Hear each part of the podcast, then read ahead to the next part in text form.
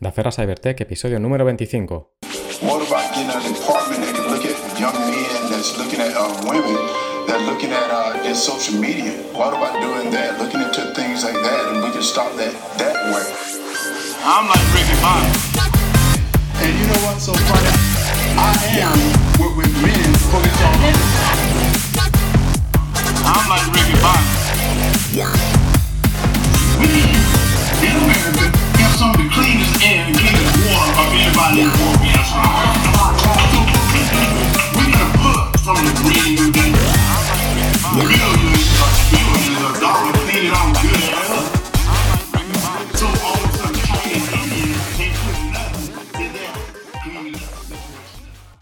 Hola, soy Oscar Iglesias, creador de Daferra Cybertech, el podcast de ciberseguridad y tecnología cuya misión es informar, formar y entretener.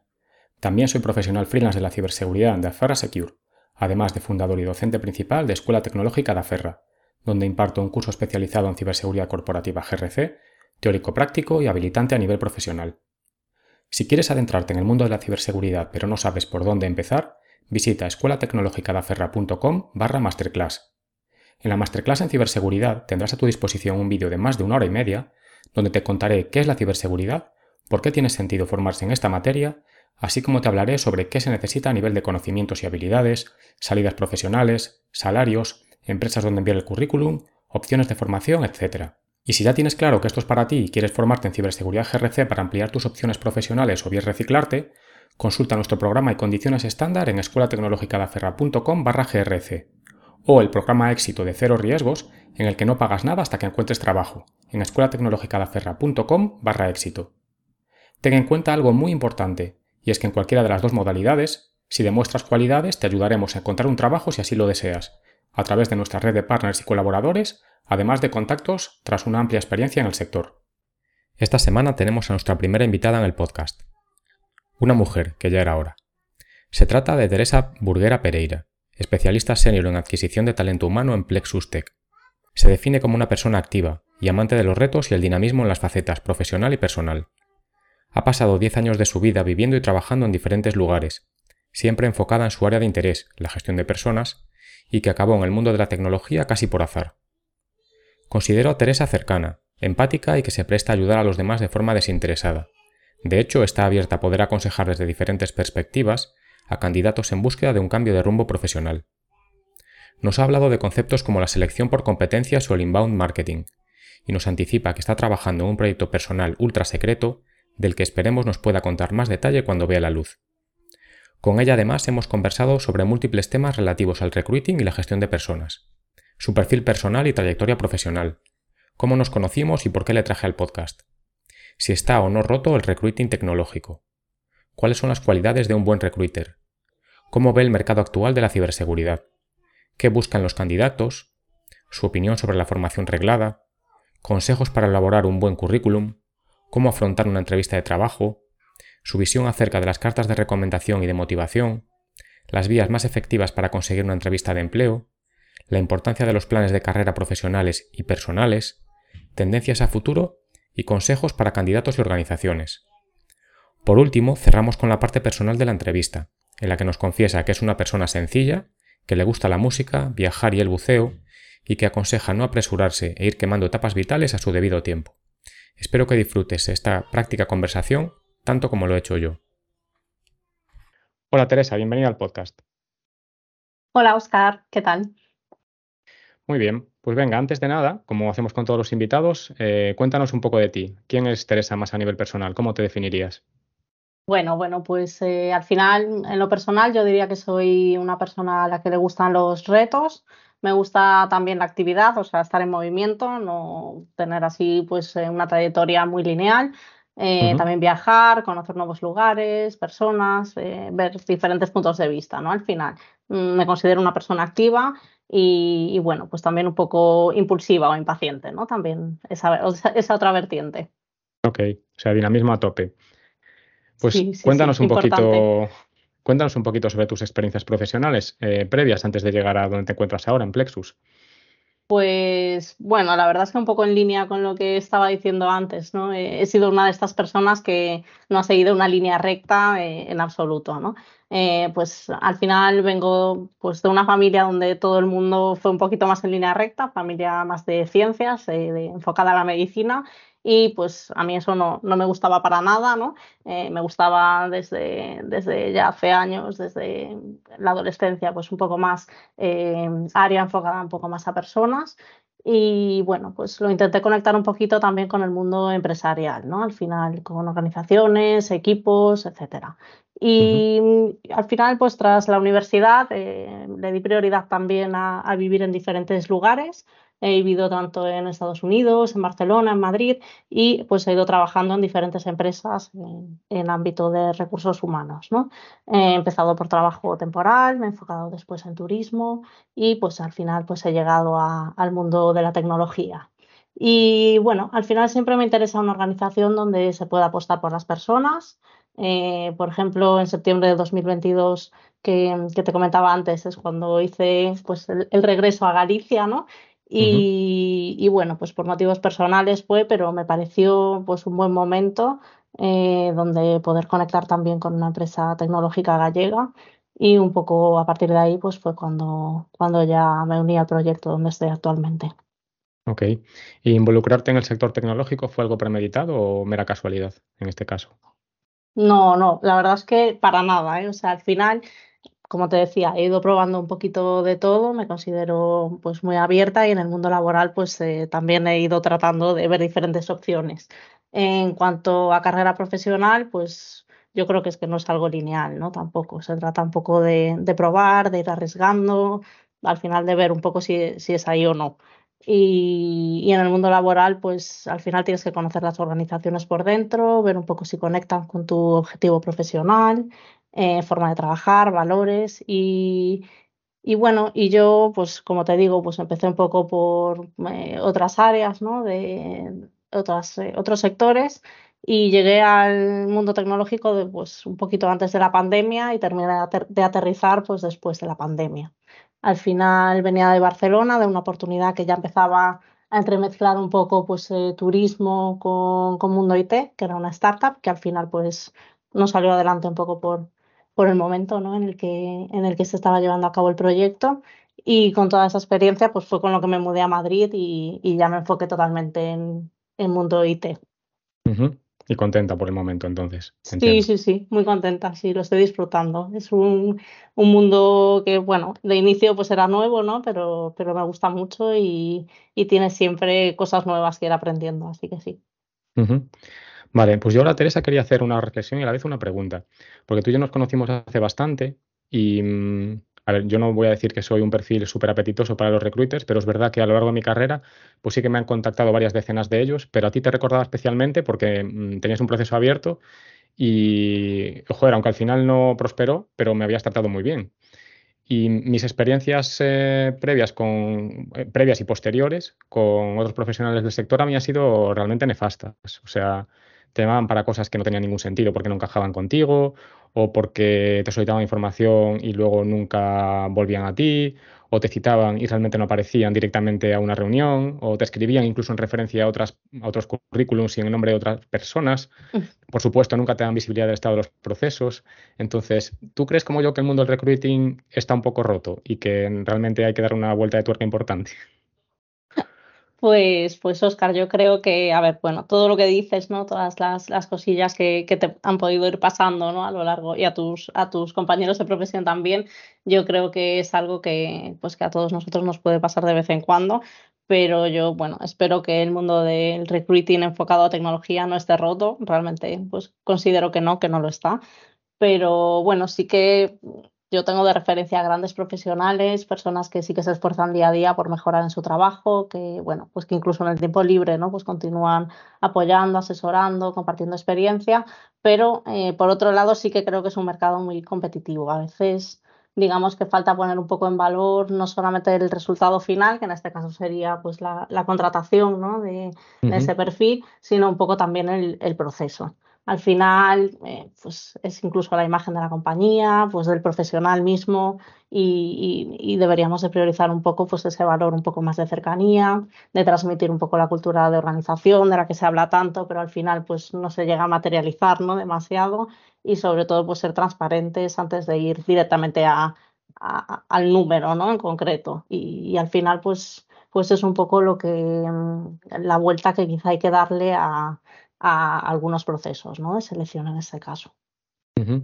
¿Y por qué crees que hay tanta, porque al menos yo lo percibo así desde fuera, ¿eh? siendo totalmente un profano, pero ¿por qué crees que hay tanta rotación en, el mercado de recruiting?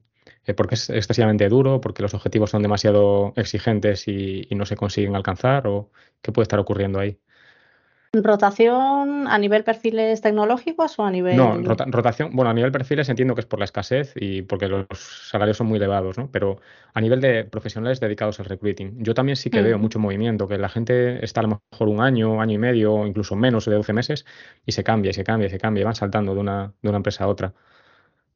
Bueno, yo, yo creo que es un poquito, eh, pues como todo, ¿no? Al final, pues las personas no, no, somos números, queremos también que se mida la calidad del trabajo, eh, pues un poco por, por todo el trabajo en sí, no solo por el resultado final y, un poco pues también encontrar empresas donde se nos trate pues, pues que se nos valore, ¿no? Al final, que se, sea un poco una relación win-win, que sepas lo que puedes aportar y, que pues tengas un poco el trabajo reconocido. A veces eh, hay organizaciones pues que no trabajan con las personas en el centro.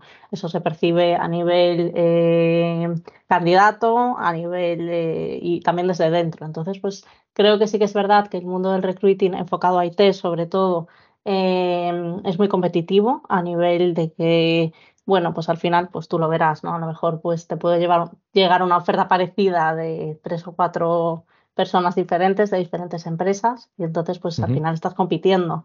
Pero pues al final eh, sería algo un poco enfocado a pues demasiado número y menos calidad y que al final pues si no estás de acuerdo ¿no? en trabajar un poco enfocado de esa manera, pues pues al final buscas algo donde, bueno, pues donde puedas trabajar un poco más enfocado a, las personas o al proceso.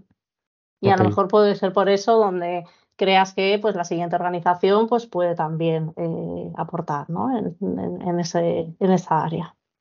Vale, vale, entendido. Por otro lado, también Oscar, pues eh, igual, ¿no? Pues que en el mundo tecnológico pues eh, hay demanda, pues es verdad que en los perfiles de, selección enfocados al mundo tecnológico pues, pues también se necesitan y entonces puede ser que también por ese lado pues haya una búsqueda también de condiciones mejores, etcétera. Vale, pues conectando un poco con eso, Teresa, ¿qué, qué cualidades? Porque yo considero que efectivamente, bueno, tú nos dirás, ¿no? Pero mm, me parece que es un, una posición a cubrir bastante compleja el recruiting tecnológico, porque tienes que tener la parte de psicología, de, un poco conocer a la persona, pero luego tienes que tener también ese componente técnico, porque si no, mm, te la pueden colar fácilmente en la entrevista, al menos en la primera, ¿no? en, los primeros eh, filtrados. Entonces, ¿qué, cualidades crees que debe tener una persona que se dedique a adquisición de talento en el sector IT o incluso en el ciber, que al final son afines? Sí, bueno, al final, bueno, en, en, sector ciber he trabajado mucho más focalizada, solamente pues durante unos ocho meses, pero, pero bueno, pues ahora trabajo un poco más en, global en sector IT, ¿no? Pero creo que cualquier especialista en, en selección y en adquisición de talento, pues eh, tiene que ser una persona muy proactiva, eh, dinámica y sobre todo también eh, honesta, ¿no? Al final mm, sí que es cierto que, como bien dices, pues es un sector que se está actualizando continuamente eh, uno no se puede quedar quieto porque pues eh, si te quedas un año eh, viendo un poco mm, los perfiles que tocas directamente y no te actualizas, pues ya te perdiste porque no sabes ya lo que está viniendo, pero pues creo que al final es un poquito eso, estar actualizado eh, ser transparente y, enfocarte no solamente en los objetivos que, organizacionales, que en este caso eh, pues los tienes ahí, son parte de tu trabajo, sino también un poco en, la experiencia del candidato, en las personas. ¿Y qué nos puedes contar de, Plexus? Eh, ¿Trabajáis mm, de manera interna también proyectos externos haciendo recruiting para ellos o cuál, cuál es un poco tu rol ahí? Sí, bueno, Plexus al final pues es eh, una gran consultora aquí en Galicia, ¿no? Eh, trabajamos un poco para desarrollar diferentes proyectos eh, a nivel nacional e internacional. Con clientes y también pues de manera interna, porque tenemos también productos propios. Y bueno, pues al final buscamos contar con un equipo humano, pues lo que te comentaba, pues con iniciativa, que pueda tener cierta trayectoria ya dentro de, de Plexus a medio y largo plazo. Estamos creciendo mucho, tanto aquí en España como también en Europa. Eh, sobre todo en Portugal, pero bueno, con proyectos europeos también. Y, bueno, pues un poco tocamos todas las vertientes tecnológicas en tanto a, pues tenemos área de ciberseguridad, área también de desarrollo, eh, pues área también de diferentes eh, productos, ¿no? un poco de innovación y de, de más de más que creo que, que hacen pues que sea muy, muy completo, ¿no? En las oportunidades una vez entras dentro de, la compañía. Eh, mi rol eh, dentro de Plexus pues es un poco el, gestionar un poco la, diferentes procesos de selección en tanto a pues, formar esos equipos ¿no? de trabajo. ¿Y cómo estás viendo ahora, bueno, tanto internamente como a nivel de mercado general, cómo estás viendo el, mundo de la ciberseguridad a nivel de oferta, demanda, salarios? ¿Sigue todavía en ebullición y, y creciendo? ¿Ya se está estabilizando? Sí, yo creo que todavía tiene un, recorrido ¿no? para, para continuar creciendo. Eh, está en un punto bastante álgido en este caso, porque creo que pues, hay muchos perfiles de ciber que, que todavía son muy necesarios y, muy escasos aquí en, en, España y sobre todo pues, que las empresas todavía, eh, pese a que cada, cada, cada vez más ¿no? pues están eh, invirtiendo en, en temas de ciberseguridad, pues todavía les queda terminar de hacer el clic a muchas de ellas y realmente apostar ¿no? por, por, por, ciberseguridad porque al final es algo eh, esencial ¿no? en el día a día de cualquier empresa, tanto tecnológica como de, de otros muchos sectores. Entonces creo que todavía hay recorrido ¿no? de continuar también, eh, de que la demanda siga eh, aumentando y, bueno, pues que los pocos profesionales al final que, de momento se enfocan en diferentes áreas de ciber, pues eh, tendrán trayectoria, pero los que vengan detrás y, apuesten por, por la ciberseguridad o por un reenfoque ¿no? hacia, hacia, hacia ciberseguridad, pues eh, tendrán también una, una buena acogida, seguro. Vale, estupendo. Yo creo que es un mensaje optimista para la gente. ¿Y cuáles, cuáles son los perfiles más demandados actualmente? Si hacemos ahí un poco de zoom, ¿Cómo, ¿Cómo, estás viendo eso? ¿Más técnicos, más a lo mejor de gestión, de, de, GRC? ¿Y cómo crees que un poco irá la tendencia? Aquí ya jugando un poquito a, adivino con la bola de cristal, porque eso no lo sabe nadie, ¿no? Porque pueden pasar muchas cosas, pero ¿cómo, cómo está ahora la situación y cómo la ves a futuro? Pues sí, es un poquito eso, ¿no? Es jugar un poco a, en base a, la experiencia y un poco al, estado actual del mercado, pues eh, adivinar un poco lo que puede pasar, ¿no? Pero yo creo que, como te comentaba antes, eh, los perfiles de ciber son unos de los más demandados. Eh, es verdad que perfiles de datos yo creo que también están al alza y, y van a continuar, ¿no? Toda la parte de analítica de datos, etcétera. Y, bueno, pues al final eh, creo que son dos áreas clave, ¿no? Aparte de diferentes perfiles de desarrollo, tanto web como móvil, que eso pues ya lleva unos años ¿no? Eh, despuntando. Creo que tanto ciber como, como datos pues eh, están, están creciendo mucho. Dentro de ciberseguridad, pues bueno, pues hay muchos muchas empresas ¿no? que todavía pues están empezando a invertir en esa área. Entonces, pues, pues empezarán por, por, perfiles un poquito más globales, pero a la vez necesitarán también de tema de consultoría de riesgos, de, de toda esa parte un poco más eh, legal. Y, y creo que, que, es algo que, que va a tener peso también dentro de las organizaciones y además eh, dentro de todas, ¿no? Porque desde pues, una empresa enfocada a alimentos y bebidas, una empresa enfocada a lo mejor a, sector retail, una empresa enfocada a automoción, pues tendrán al final que acabar invirtiendo bastante en ciberseguridad.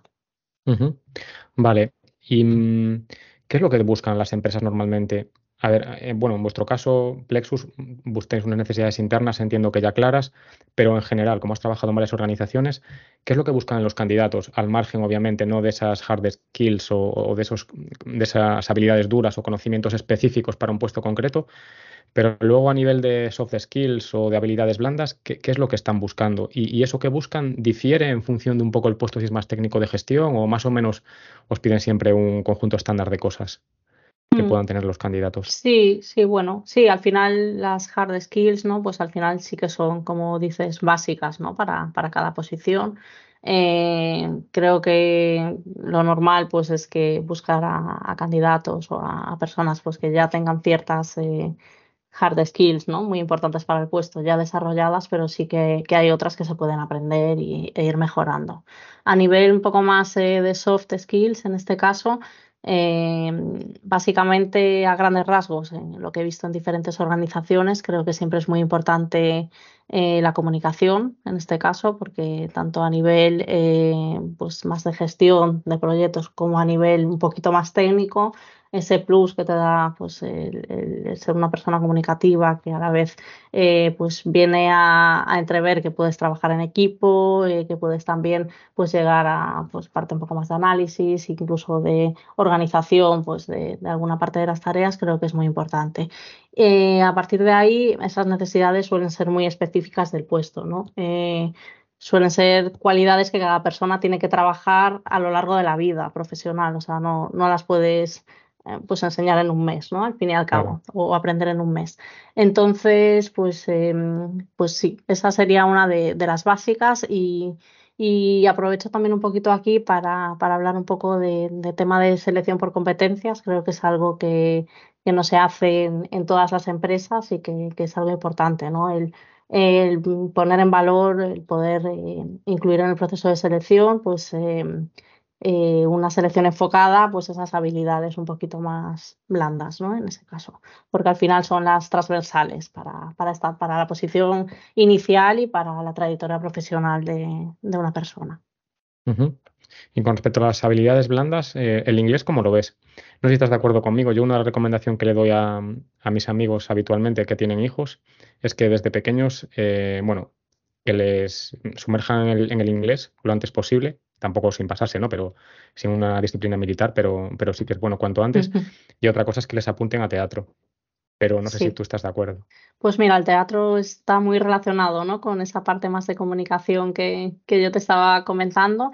En cuanto al inglés, eh, yo creo que es, es, básico. ¿no? Yo, en mi caso personal, pues eh, lo, lo, tuve ahí un poco atascado hasta que en mitad de la carrera dije, no, esto, esto no puede ser y me tengo que ir a aprenderlo. Y, y ahí fue cuando cuando me fui a Estados Unidos y lo, aprendí, pero es verdad que me ha abierto un montón de puertas. Y a nivel eh, mundo tecnológico es algo que, marca una diferencia clara, ¿no? Un poco el poder al final acceder a diferentes proyectos, un poquito más internacionales, más grandes, quizá pues más punteros y, en diferentes sectores pues es, es, lo mismo. Al final hace que te puedas comunicar con prácticamente todo el mundo, porque es uno de los idiomas de comunicación eh, global y, creo que es básico. Ojalá pues desde pequeñitos todos tuviésemos eh, pues un, buen un, buen primer contacto ¿no? con el inglés, que a veces se nos atasca un poco. Sí, sí, totalmente. ¿Y, qué opinión te merece la, formación reglada? Porque ahora estamos en un mundo que, cada vez está en constante aceleración, ¿no? con aparición de nuevas tecnologías, servicios y demás. ¿Tú sigues pensando que la formación reglada es muy determinante o cada vez lo es menos? O sea, hemos hablado del inglés, que sí que es llave para acceder a determinadas posiciones y a determinadas compañías. ¿La formación reglada consideras que también lo es? ¿O también lo es siempre o eso está cambiando? Pues bueno, yo creo que sí que es importante al final tener una buena base. Puede ser, bueno, a nivel formación, a nivel eh, universitario, a nivel eh, ciclo o otras muchas opciones, ¿no? Al fin y al cabo, sí que creo que es, em, bueno, pues una percepción, ¿no? Que, que, viene cambiando estos últimos años. Al final, eh, a nuestra generación, ¿no? Nos han educado un poco en estudiar una carrera, pues vas a tener un trabajo seguro y pues nos hemos dado cuenta de que, eh, vale, pues eso está muy bien, pues te da ciertas bases, etcétera, pero eh, hay muchas más cosas ¿no? que puedes ir haciendo en el día a día para eh, acabar pues enfocándote un poco laboralmente en algo que te guste y que te pueda aportar y donde tú también puedas aportar. O sea que pues una vez esa base ¿no? está establecida, un poco más enfocada a la, a la, formación reglada, pues sí que considero que sería mucho más importante pues aprender a lo mejor pues mediante la experiencia, eh, pues ir un poquito viendo y cuando consideres que necesitas formación un poco más teórica, pues eh, es que hay un montón de recursos hoy en día. Pues eh, no, no, tienes que irte directamente a la formación reglada, ¿no? Pues hay cursos, hay diferentes libros, hay formaciones más cortas online, no sé. Yo creo que es importante primar esos recursos que al final están al alcance de todos antes de, pues me voy a matricular en este máster y a partir de ahí pues ya eh, intento ganar la experiencia, etcétera. Sino pues ver un poquito, esto me está gustando, hay estas formaciones que me pueden aportar y, y voy viendo un poco día a día. Eh, al final sobre todo es pensar con qué objetivo vas a realizar una formación, y qué valor te va a aportar en el perfil profesional y pues cuando hay tantas opciones hoy en día, pues poder separar pues un poco el marketing, ¿no? Pues que pueden hacer algunas eh, instituciones muy grandes de, pues la calidad en sí y, y, profesionales que puedan estar detrás y sobre todo aplicabilidad que puede tener en tu profesión. Creo que eso sería los puntos clave ¿no? a tener en cuenta antes de, optar por una opción o por otra, siendo todas de ellas eh, completamente válidas y, bueno, pues para diferentes eh, objetivos eh, válidas y, buenas, positivas. Vale, con esto que has dicho ahora me, has abierto la puerta a una pregunta que tenía luego un poco más adelante, que es si crees que todo el mundo debería tener su propio plan de carrera personal. y en caso afirmativo, ¿Cómo crees que se puede llegar a armar esto? Y luego mm, te haré una serie de preguntas también de consejos para hacer otro tipo de cosas, el currículum, etcétera. Pero el plan de carrera, ¿tú esto cómo lo ves? Mm. ¿Qué opinión te merece? ¿Y crees que la gente normalmente lo hace o debería hacerlo? Mm. Sí, es una, es una pregunta muy buena. Me, me, parece muy interesante, la verdad.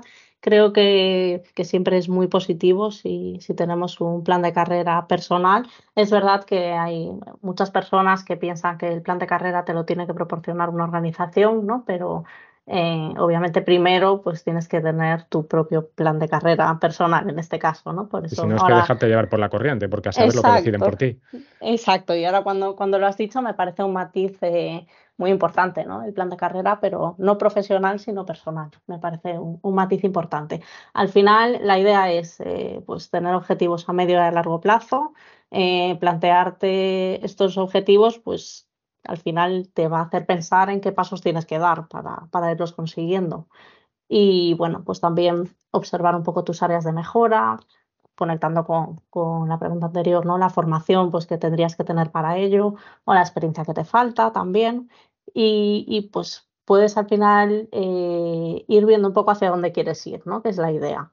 Eh, tiene que ser clave además esto para poder buscar un proyecto o una organización en este caso que, que esté alineado con, con, con tu con tus objetivos, ¿no? Al final, porque si no, si, bueno, pues muchas veces, ¿no? En muchas entrevistas, eh, ¿qué te gustaría a la hora de realizar un cambio? No, pues eh, un, plan de, un plan de carrera, claro, pero eh, ¿qué te gustaría a ti, ¿no? Para como próximo paso profesional, ¿qué te gustaría a ti? ¿Hacia dónde quieres ir un poquito tirando en los próximos no cinco años, como la pregunta típica, pero pues en el próximo año. ¿Por qué realizas este cambio realmente? Es el, síndrome del folio en blanco, a mucha gente le cuesta mucho. Exacto, sí, sí, pero me parece, me parece esencial, ¿no? También hacer esa reflexión. Venga, ¿y qué consejo darías, Teresa, para, para, hacer un buen currículum a un candidato que se enfrente ahora a, una, a un proceso de selección? Sí, bueno, pues Oscar, al final el currículum nos sirve para conocer la trayectoria profesional.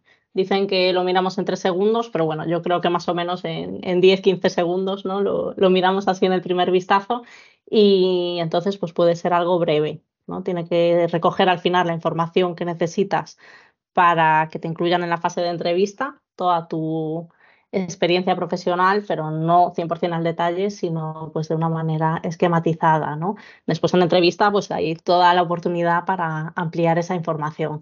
Al final nos sirve también para tener un lugar eh, donde poder, pues junto con las notas de entrevista, tener toda la información importante que al final va a jugar eh, o se va a tener en cuenta para la contratación. Entonces, pues importante incluir pues tanto la posición como la empresa, como las responsabilidades o tareas que uno esté desarrollando, pues más o menos tres, cinco, tres, cinco tareas. Y a partir de ahí, pues las herramientas o diferentes tecnologías que, que se están utilizando también. Em, es tan importante saber qué incluir como qué no incluir y entonces yo diría que lo básico es no incluir datos como pueden ser pues la edad, el estado civil, dirección completa o alguna otra, otra información que al final pues es un poco irrelevante ¿no? para ese primer... Foto, foto sí, foto no. Foto sí o no, o sea, en realidad no, no va a ser algo determinante, eh, puede dar, eh, puede ser algo que aporte cercanía, ¿no? En este caso, pero no considero que, que vaya a ser eh, algo relevante, ¿no? Al final, lo más importante es qué quieres que en esos 10 segundos conozcan de ti y al puesto que, que estás optando, pues un poco eh, qué puedes aportar y, y, si va a estar la información ahí recogida, ¿no? Perfecto. Vale, supongamos que hemos pasado ese primer filtro, hemos hecho un buen currículum y, y, esa criba inicial la hemos superado y estamos en la entrevista de trabajo. ¿Cómo afrontamos esto? ¿Cómo lo habríamos preparado previamente? Porque ahí ya estamos hmm. demasiado tarde, ¿no? Sí, sí, bueno, pues la entrevista de trabajo un poco más enfocada a lo personal, ¿no? En este caso, eh, yo diría que es una conversación, ¿no? Al final, una conversación sobre tu trayectoria profesional, tus intereses, tus inquietudes, tus habilidades.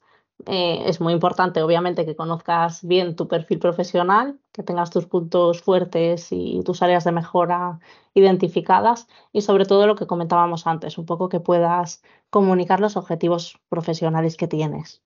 Eh, porque al final, bueno, pues va a ser eh, cómo puedes conectar con los objetivos organizacionales o del proyecto, o de la oportunidad que te estén presentando eh, va a ser posible identificarlos si tú conoces tus objetivos personales o profesionales antes, ¿no? Entonces, bueno, pues para prepararlo simplemente, digamos, conocer tu trayectoria profesional bien, ser, eh, transmitirlo de una manera honesta, eh, cercana, tomártelo como una conversación al final, ¿no? es a nivel profesional, obviamente, no, no es en la barra de un bar, pero pues al final eh, dar a conocer tu experiencia, conocer bien la oportunidad profesional que te están presentando, eh, a veces con, poca información y a veces con más, y, sobre todo quitar presión, quitar nervios y tomárselo como, como una conversación bidireccional totalmente. Y en, esas situaciones, en esas entrevistas, ¿hay algo que consideres que el candidato debería hacer o dejar de hacer o decir o dejar de decir, al margen de no utilizar lenguaje coloquial y ese tipo de cosas, y pensar que es tu amigo, la persona que está enfrente? Y luego, ¿qué opinas de...? Porque yo me, he visto alguna, en alguna entrevista con situaciones de estas forzadas por parte del entrevistador para provocar una reacción, etcétera, etcétera, o preguntas de, estas un poco, a mi, a mi modo de ver, un poco absurdas del estilo de cuántas pelotas de golf caben en un coche o historias así un poco extrañas. ¿Tú qué opinión te merece todo esto? Bueno, es verdad que, que hay diversas técnicas ¿no? para al final identificar eh, competencias. En este caso, algunas de las preguntas que, que tú me estás comentando eh, tienen un, un, enfoque en la gestión por competencias. Es verdad que podrían hacerse un poco más relacionadas con, con el ambiente laboral, con el entorno laboral o bueno, al final yo creo que sea cual sea la pregunta, es tanto si es eh, qué haría si hay un elefante en esta habitación o cuántas pelotas de golf pueden, pueden caber en un coche, es, puedes contestarla eh, refiriéndote un poco a tu experiencia profesional. O alguna vez, por ejemplo, que hayas tenido que, que tomar una decisión imprevista alguna vez que hayas tenido, en ese caso, que tomar una decisión analítica y cómo la has analizado. Bueno, hay diferentes formas, ¿no? También de, de, salir un poco de estas preguntas. Creo que cuando las preguntas son un poco disruptivas, ¿no? En este caso, eh, las, las respuestas tampoco, no hay una respuesta correcta, ¿no? Siempre y cuando eh, te ciñas a un ambiente laboral y lo conectes un poco con, con tu experiencia o con tu trayectoria. Creo que cualquier pregunta se puede eh, aprovechar o enfocar para resaltar pues alguna responsabilidad que has tenido, algún logro que has tenido, algo que, has aportado en un, trabajo anterior. Así que, bueno, pues esa sería mi, mi recomendación, ¿no? No sorprenderse mucho si se encuentran esas preguntas, aunque puedan parecer que no tienen sentido, al final es un poco para, para conocer pues algunas habilidades o competencias, ¿no? Ok, o sea que trataríamos un poco de llevarlo a nuestro terreno en la medida de lo posible para resaltar nuestras fortalezas. ¿Y, y qué opinas de- del tema de las cartas de recomendación o las cartas de motivación? ¿Eso todavía se lleva? ¿Ya está en desuso? ¿Las ves relevantes? Porque es verdad que mm, ahora con LinkedIn y lo de mm, aplicar acá un clic, pues es todo muy sencillo, ¿no? Pero antes Mm. no, tenías que meterte en la web de la empresa, mandar el, el email con el PDF adjunto, la carta de motivación o no, que a veces incluso te mandaban, te metían también un formulario para introducirla. ¿Eso Mm. a día de hoy todavía está vigente o cómo están las cosas? Bueno, todo, todo va cambiando un poco, siempre también dependiendo del sector, avanza de diferentes maneras, ¿no? Es verdad que antes, como comentabas, pues eh, nos, nos inscribíamos mucho más a, a través de plataformas de, de empleo. Ahora con LinkedIn es todo mucho más accesible, parece que tienes casi a, a la persona eh, delante, ¿no? O, o mu- o mucho más cerca. Eh, antes de, de esto, pues también eh, yo recuerdo en, en mi primer trabajo que traían el, el currículum en papel, ¿no? a, a la oficina. Y, y sé que antes de esto se buscaba la oferta en el periódico y se mandaba por carta, ¿no? También, o sea que todo avanzando. Eh, las cartas de recomendación yo creo que están bien. Eh, pueden mostrar que has trabajado de una determinada forma en una determinada empresa. Al final te la suele hacer pues un, antiguo jefe o, como, o, o compañero o jefe de equipo que, que pueda avalar esto.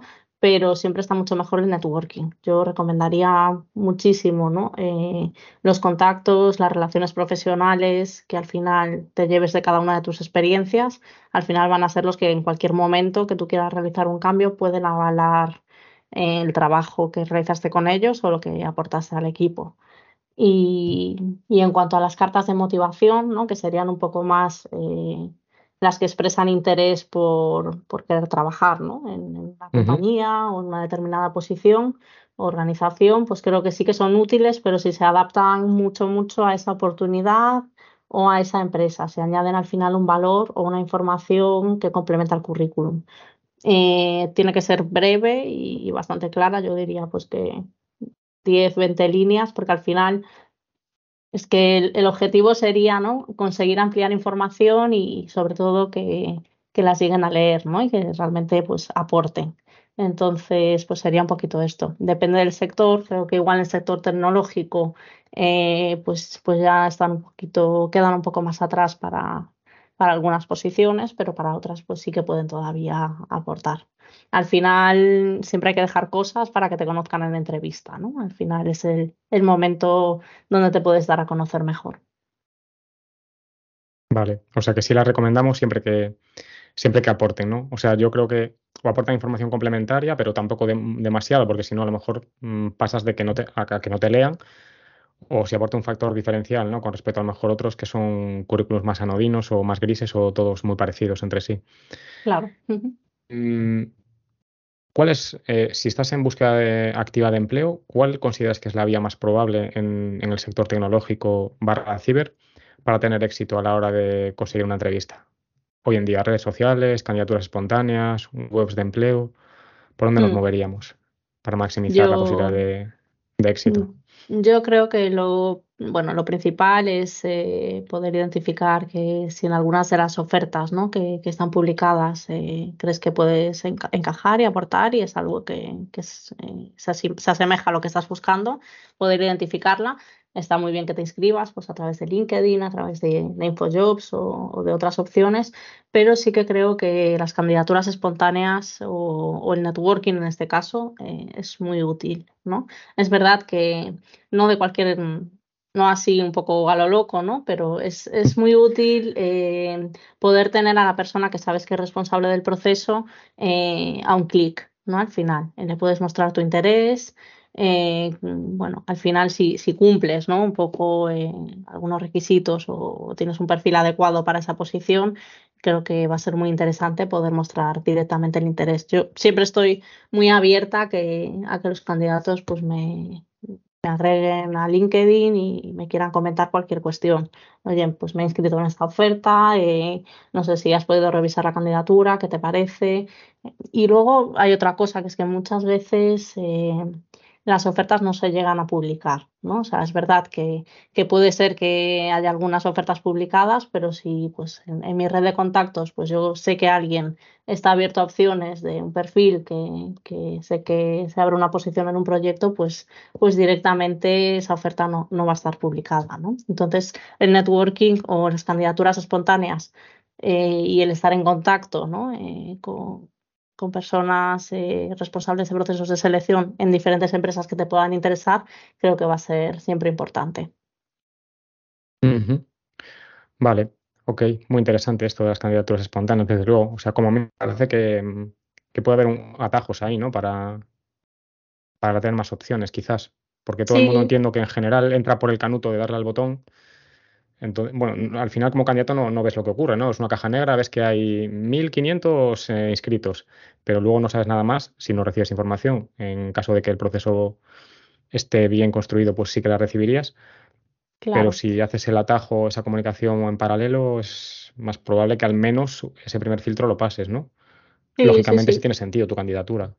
Por supuesto, yo creo que siempre es bueno bueno, pues esta ventaja ¿no? que nos da LinkedIn, que por un lado los candidatos pues estáis muy accesibles y muchas veces pues os contactamos demasiado y por otro lado pues nosotros también estamos ahí accesibles en el día a día. Creo que es muy importante al final eh, pues utilizar esta red, al final es una red de, de, networking ¿no? profesional y creo que es muy importante trabajar uh -huh. también esta área. Al final... Eh, pues lo, lo, que te comentaba, yo pues eh, si no tengo ninguna posición abierta ¿no? para, para, un perfil, pero la persona me escribe, me pregunta, eh, me muestra interés, pues probablemente eh, ya nos conozcamos y ya, ya, hayamos tenido ese primer contacto antes de que aparezca la oportunidad. Y si después aparece, incluso si después aparece en algunos otros compañeros pues, de otras empresas que yo pues, la puedo ver eh, en mi red, etcétera, pues va a ser mucho más fácil al final conectar a las personas con las organizaciones. ¿no?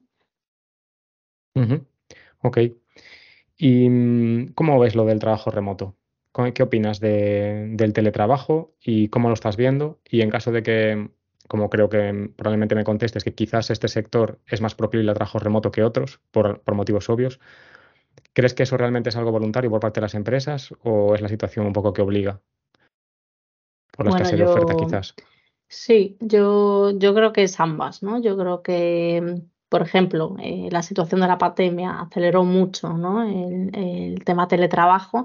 Creo que ya había muchas organizaciones que, que, lo estaban teniendo en cuenta. Por un lado, como beneficio ¿no? para, para la atracción de talentos, sí, pero eh, al final creo que, que, es muy importante también hacer el cambio de mentalidad, ¿no? un poco más a nivel organizacional de que está muy bien eh, pues tener ciertos contactos presenciales para, para, para cuestiones que sea necesario, para algunas reuniones, eh, reuniones de equipo, reuniones más a nivel proyecto, pero al final, pues si, si tú vas a la oficina y todo el trabajo que haces es en llamada o en videollamada o en reuniones con personas que están en otros países o en otras ciudades, eh, pues desmotiva un poco, ¿no? El que, que, te estén diciendo que sí que tienes que ir a la oficina.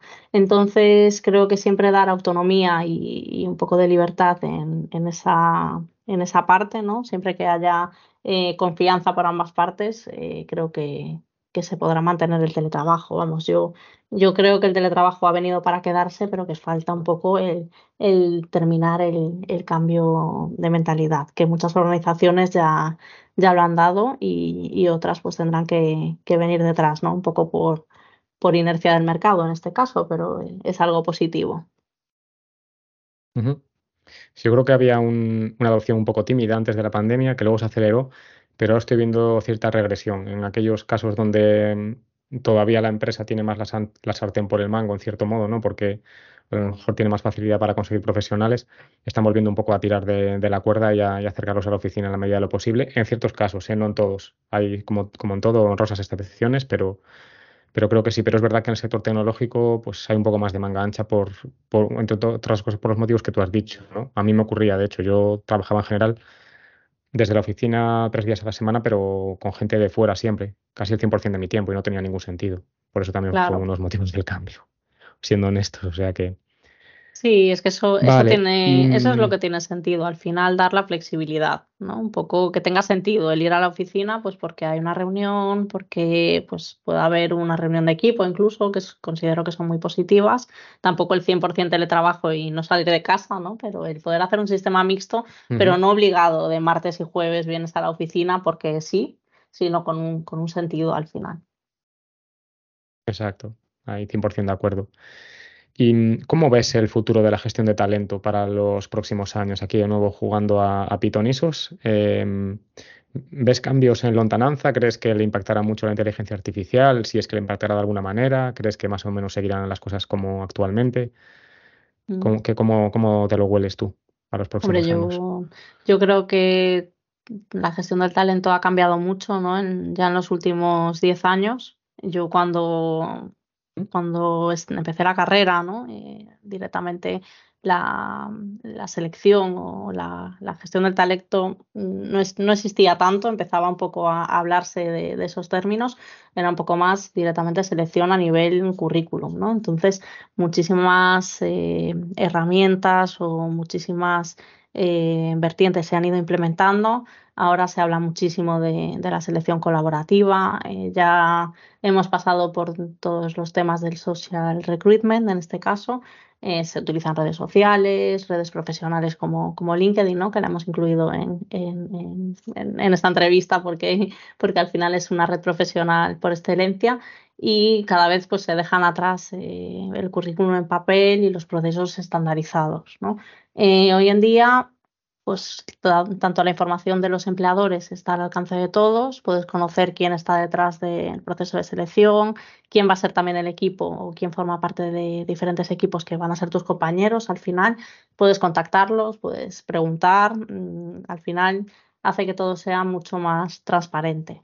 Eh, yo creo que para continuar avanzando eh, tiene que ser esencial empezar a hablar de términos como inbound recruitment, que ahora se, se estila también mucho. Al final se focaliza mucho en la visibilidad de la empresa como marca empleadora. No es solamente el necesito cubrir esta posición y la gente pues, pues se inscribe y ya está, sino pues que todo el tema de, la marca de- del empleador, del employer branding, eh, ya ha tomado relevancia. Las empresas cada vez invierten más recursos ¿no? en toda esta área y, y, bueno, pues toda la experiencia del candidato y, y, el área de adquisición del talento, yo creo que tiene que ser tomada como una de las primeras caras visibles de la compañía, porque al final, pues, pues todo el mundo o los candidatos van a tener esa primera referencia ¿no? de, de, la compañía.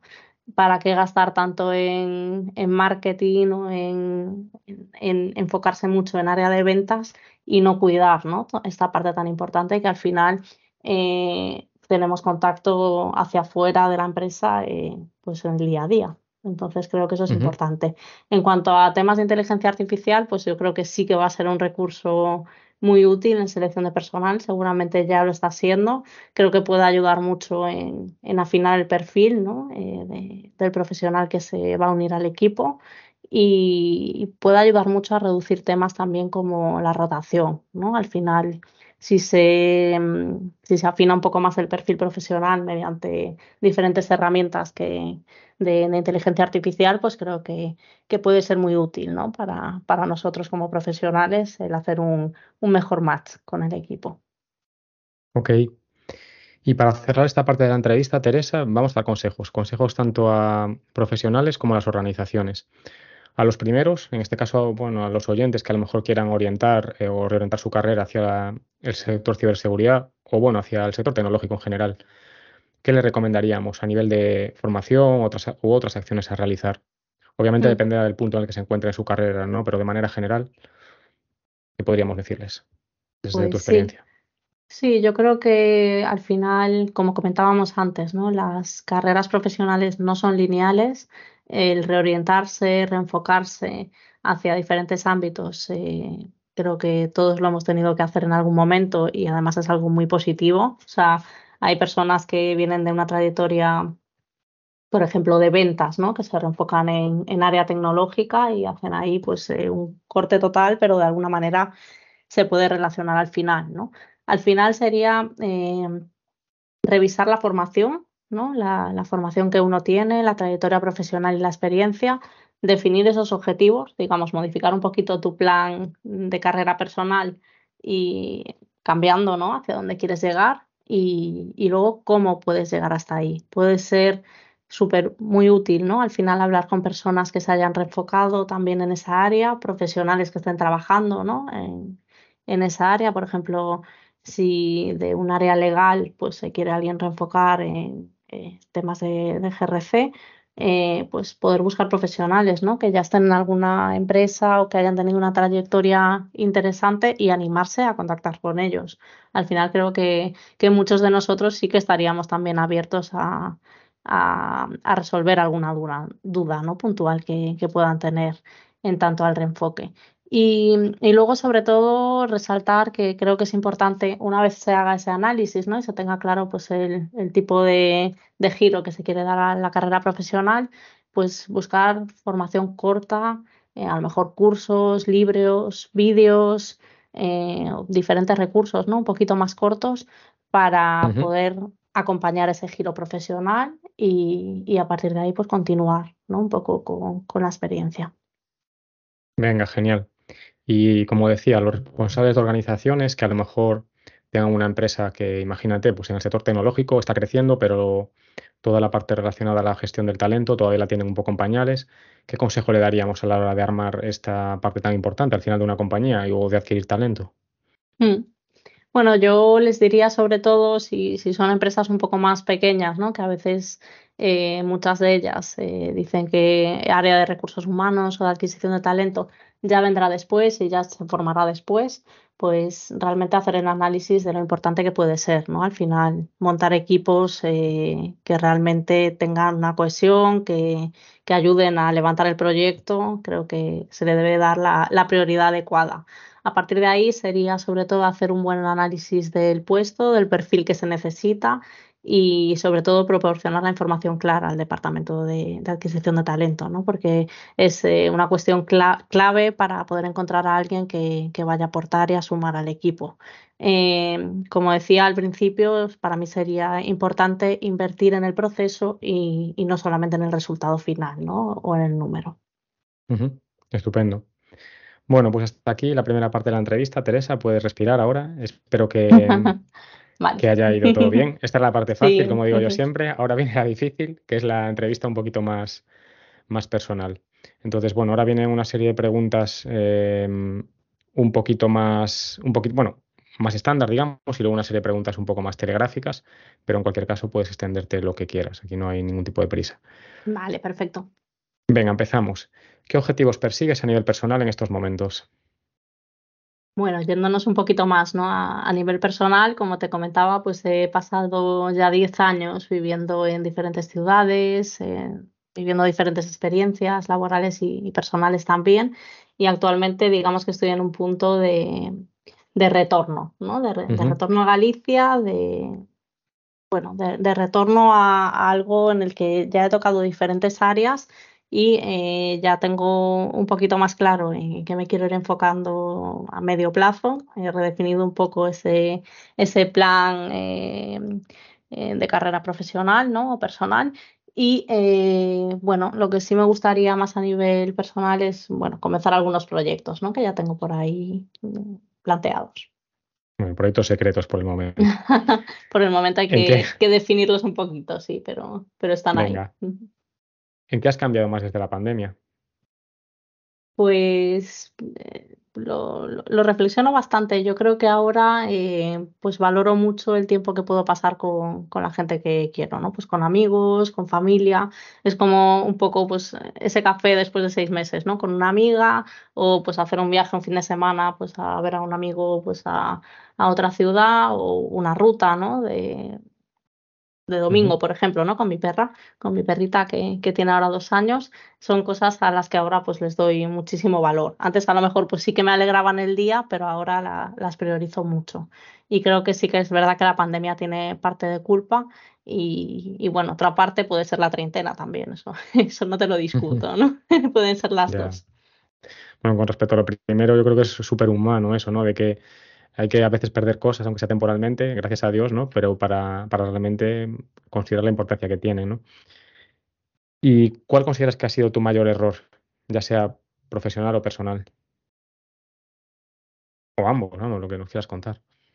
Pues yo creo que lo relacionaría un poquito con cuando me he presentado, ¿no? Al inicio he dicho que sí que era un, una persona pues ab- abierta, aventurera, pero muy impaciente, ¿no? En ese sentido.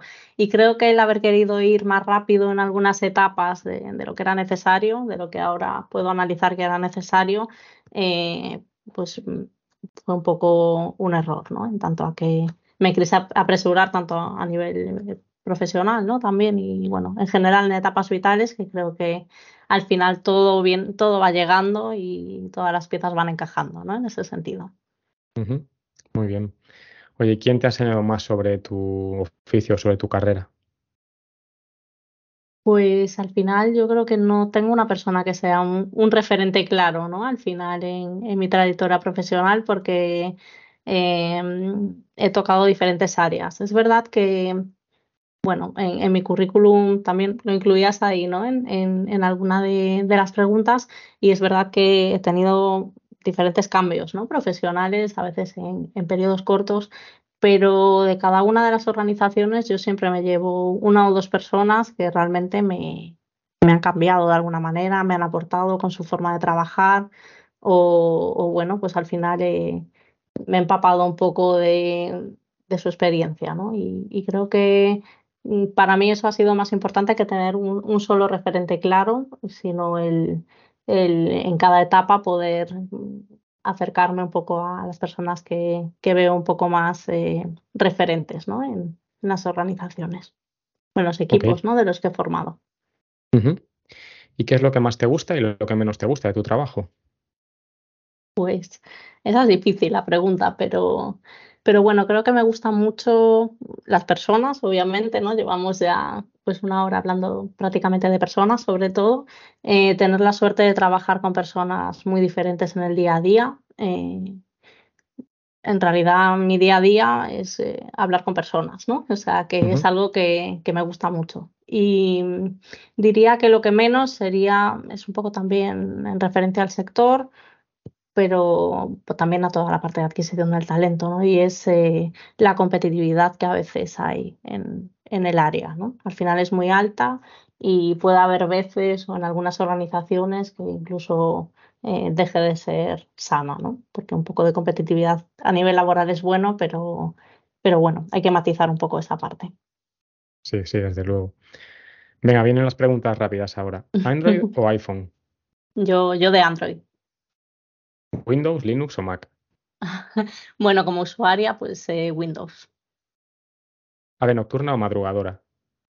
Mm, Yo soy muy madrugadora, sí. La verdad es que me gusta eh, incluso ver el amanecer a veces. ¿Qué has desayunado hoy? Tostadas con tomate, a lo mediterráneo. Muy bien. Un sitio para comer y un plato. Pues sería casi el, el bar del barrio para, para tapear y, y si tiene buenas croquetas seguro que, que voy a ser fiel cliente de- del bar.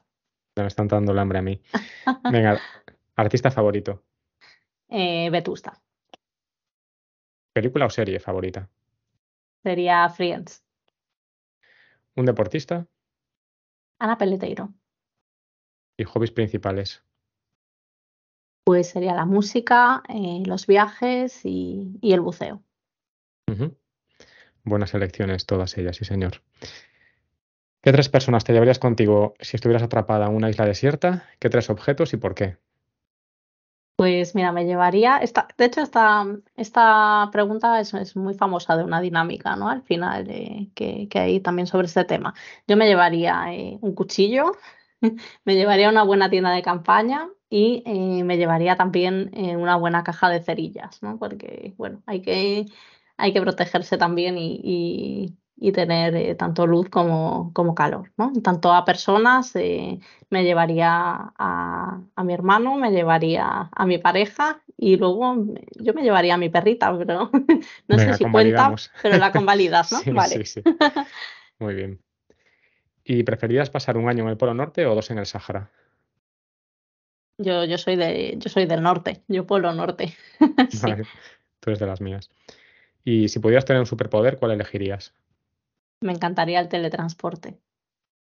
Ah, qué bueno, qué bueno. Mm. Venga, pues ya estás- estamos terminando, Teresa. Entonces te pediría que antes de cerrar eh, nomines a dos personas que conozcas que pudieras considerar que, que es de interés, que pudieran aportar valor, que vengan del mundo de la ciberseguridad, tecnología o ámbito diferente al tuyo, y, y por qué consideras que, que es interesante que vengan. Mm. Bueno, mira, por, por un lado, bueno, tengo varios compañeros que seguramente les encantaría y se podrían animar a- al podcast. Al final, después también lo hablamos, Oscar, y vemos, seguramente cualquiera lo va a disfrutar mucho porque la verdad es que es una experiencia muy recomendable. Yo quería nominar por un lado a, una buena compañera de profesión y, y amiga en este caso, eh, que es Celina García.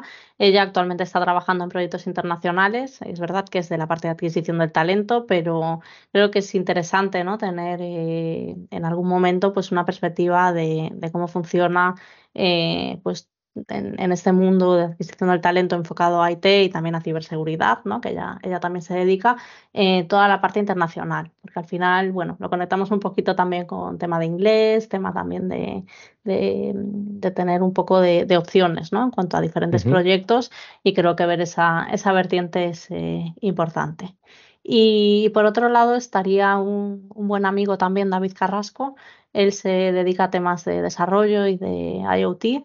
Y, y bueno, creo que también sería interesante que, que se pasase por aquí un poco a, a contar su perspectiva. Ha estado colaborando en diferentes empresas de ciberseguridad y creo que, que puede también pasar un buen rato aquí.